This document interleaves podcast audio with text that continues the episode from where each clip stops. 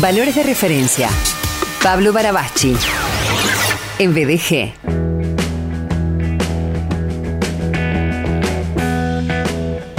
Hola, Paul querido. ¿Cómo estás, amigo? Qué bueno escucharte. Igualmente, igualmente. Muy bien. Estoy tomando un cafecito en este momento, acá en el estudio. Mira qué bien. Bueno, acá yo estaba tomando mate recién. Mira, ¿te llevaste desde acá o, o Daniel Eh, tiene ahí? no, no. No, no. eh, eh, saqué, hice una hipoteca y me compré un kilo de yerba acá en España, en euros. una locura. Bueno, El año pasado traje Ah, y este año me arrepiento de no haber traído porque Bueno, Daniel sabe que te quedás hasta fin de año. no, no, sa- no sabe, se va a enterar. O era- volver en el, en el plazo previsto o comprar el paquete de hierba y quedamos a- nos quedamos hasta Claro. Navidad. Nos quedamos hasta Navidad. Tal cual, tal cual. Tal cual. Mi sobrino me prestó el termo y el mate, con lo cual ya es un ahorro, pero la lleva una locura acá. Qué locura, qué locura. Eh, ¿Dónde estás, Paul? En este momento estoy en Gandía, que es la ciudad donde vive mi hermano. Eh, estamos en la playa, estamos en los días de descanso. Acá todavía no es verano, pero hay climas de 20, 24, 25 grados eh, y al sol es muy caluroso, así que está espectacular para estar unos días. Eh, vinimos cinco días acá a la playa a descansar. Después de, bueno, las otras semanas fue viajar por varios lados, y estar charlando con gente, dar charlas y demás. Ujú. Pero estos son de descanso y esto es el sur de España, en la, en la provincia de Valencia, eh, y es una de las partes más lindas, es literal, es frente a la isla de Ibiza, eh, a varios kilómetros, ¿no? La isla está un poco lejos, pero es una zona muy linda de España, sí. Qué lindo.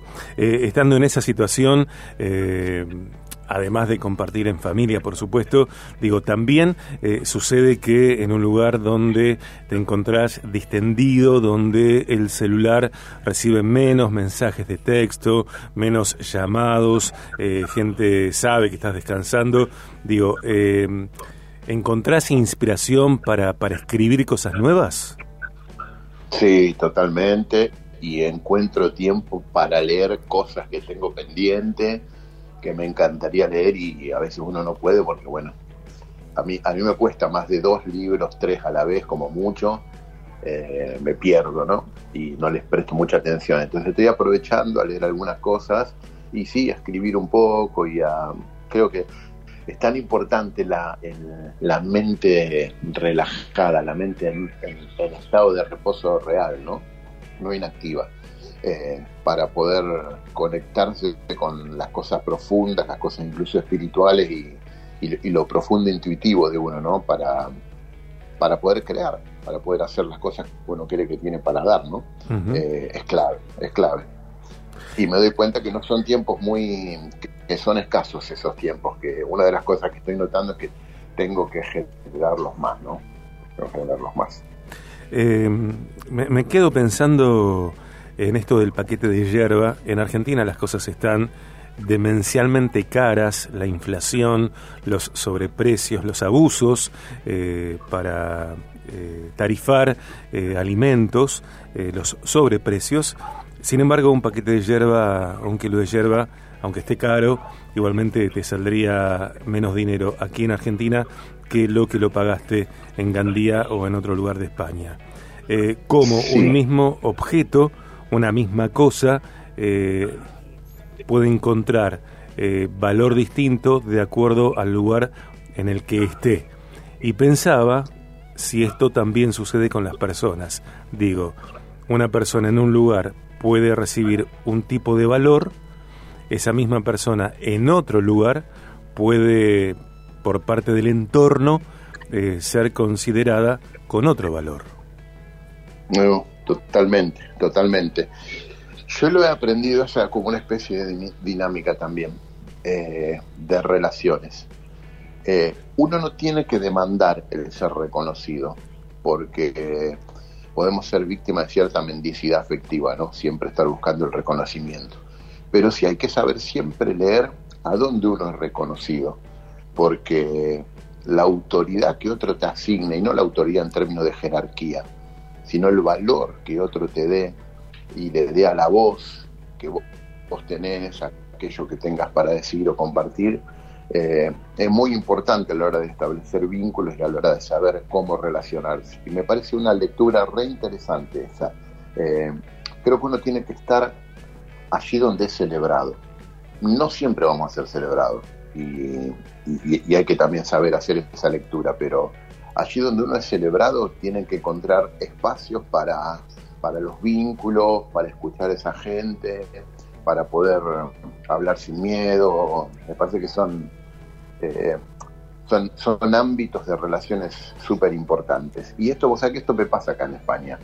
Eh, y justamente es una de las cosas que veníamos eh, charlando con mi esposa en estos días. notamos que nosotros sabemos por qué venimos acá. Ahora estoy descansando, pero el resto de los días, hace casi un mes que estoy aquí, y el resto de los días fue para trabajar.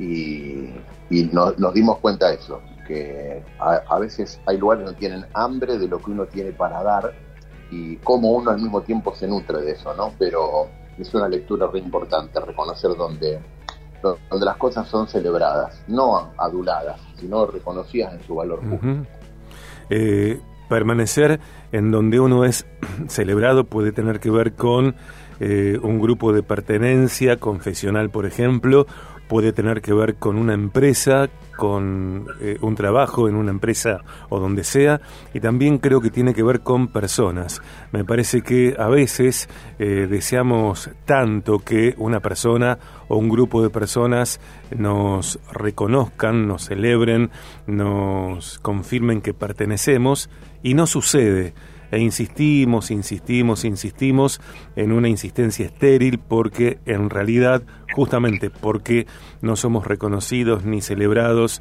y mucho antes que eso no aceptados, digo, lo más sabio, entiendo, que podemos hacer es irnos de las personas, de los grupos, incluso de los trabajos y, creo entender lo que estoy diciendo, eh, donde no seamos reconocidos, porque eh, si, permanecemos, por ejemplo, en un trabajo donde no somos reconocidos, jamás vamos a alcanzar eh, el desarrollo del potencial que podríamos y jamás podríamos producir todo lo que podemos fructificar si estamos en contextos eh, estériles, Paul.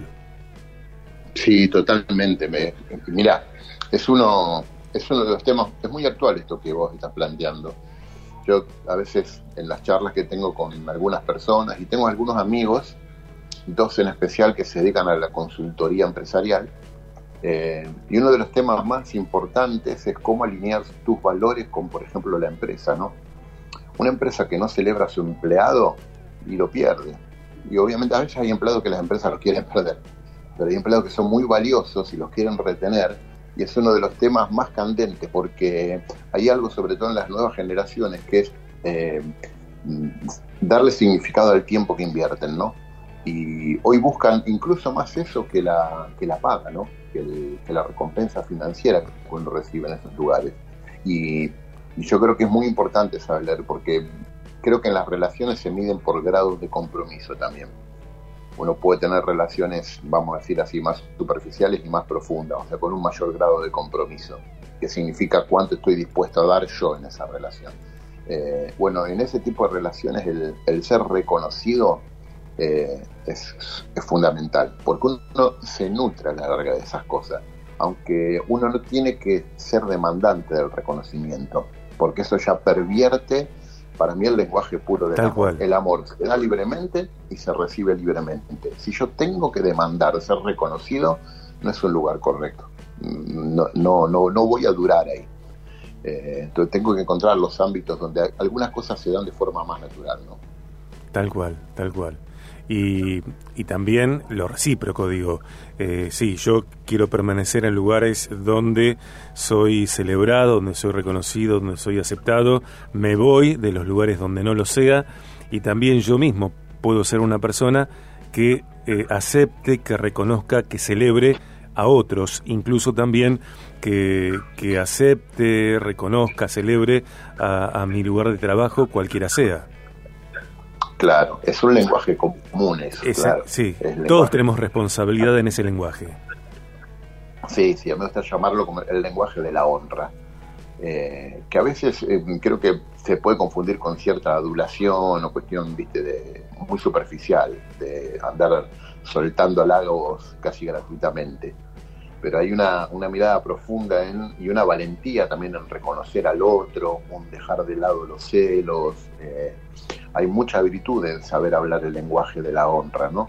Y, y construye, eso construye relaciones porque a la larga todo, a ver, si uno quiere una cosecha, tiene que pensar en la semilla que siembra, porque lo que se siembra se cosecha. Y si uno quiere eh, ese tipo de reconocimiento, esa honra en su entorno, tiene que saber leer claramente si lo hace, si lo, si lo está sembrando, ¿no? Puede pasar en una familia. Cuando yo charlo con matrimonios que están en crisis, eh, hace, hace 10 años que le digo lo mismo. Y digo, bueno, hace 10 años que está sembrando una semilla que no es que no da ningún fruto, da el fruto contrario a lo que vos esperás, porque hace 10 años que estás sembrando el mismo tipo de palabras en tu entorno, ¿no? Hmm. Entonces es muy interesante ser consciente de cuál es la semilla que yo suelto, porque eso es el fruto que después recogemos. Sí, y no sembrar eh, en la piedra, porque no va a germinar. Exactamente, exactamente. No, por lo menos si la semilla nos damos cuenta que cayó en la piedra, no espere eh, cosechar ese mismo fruto, ¿no? Por eso reconocer ese tipo de ámbitos, reconocer la atmósfera del lugar en que uno está, es súper importante, ¿no? Y, saber cómo moverse adecuadamente ahí. Y, no, diciendo con esto que uno tiene que ir eh, de un lugar de acuerdo a la atmósfera. También tenemos cierto poder para cambiar algunas atmósferas, ¿no? Pero bueno, son cuestiones por ahí más personales. Tal cual.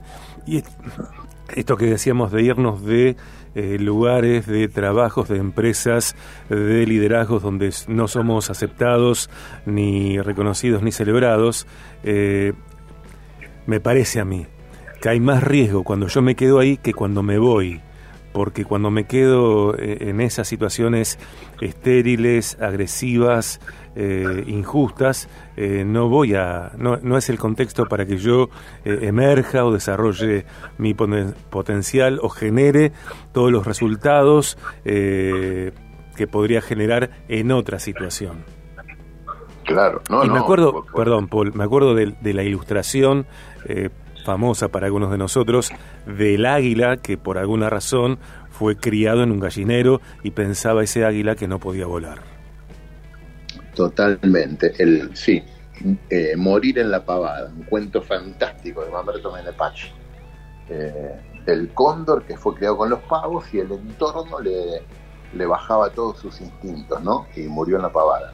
Sí, totalmente. Yo creo que el, el, el poder, mira, hay un libro que a mí me gusta mucho se llama, me encanta el título, El poder del otro, eh, del doctor Henry Cloud, que es un psicólogo americano extraordinario, eh, y, toca un poco este tema, él habla de cuatro esquinas de, de las relaciones, algunas son tóxicas y otras son enriquecedoras, pero sobre todo eh, habla del poder que tienen los demás sobre nuestra vida, que no lo podemos ignorar el otro para nosotros no es una opción, es una necesidad. Y reconocer cuáles son los ámbitos en que nos relacionamos es una de las claves para que le vaya bien en la vida. Eh, y tenemos que ser intencionales en eso. Tenemos que sentirnos en el control de tomar por lo menos algunas decisiones claras a la hora de elegir nuestros ámbitos de relaciones.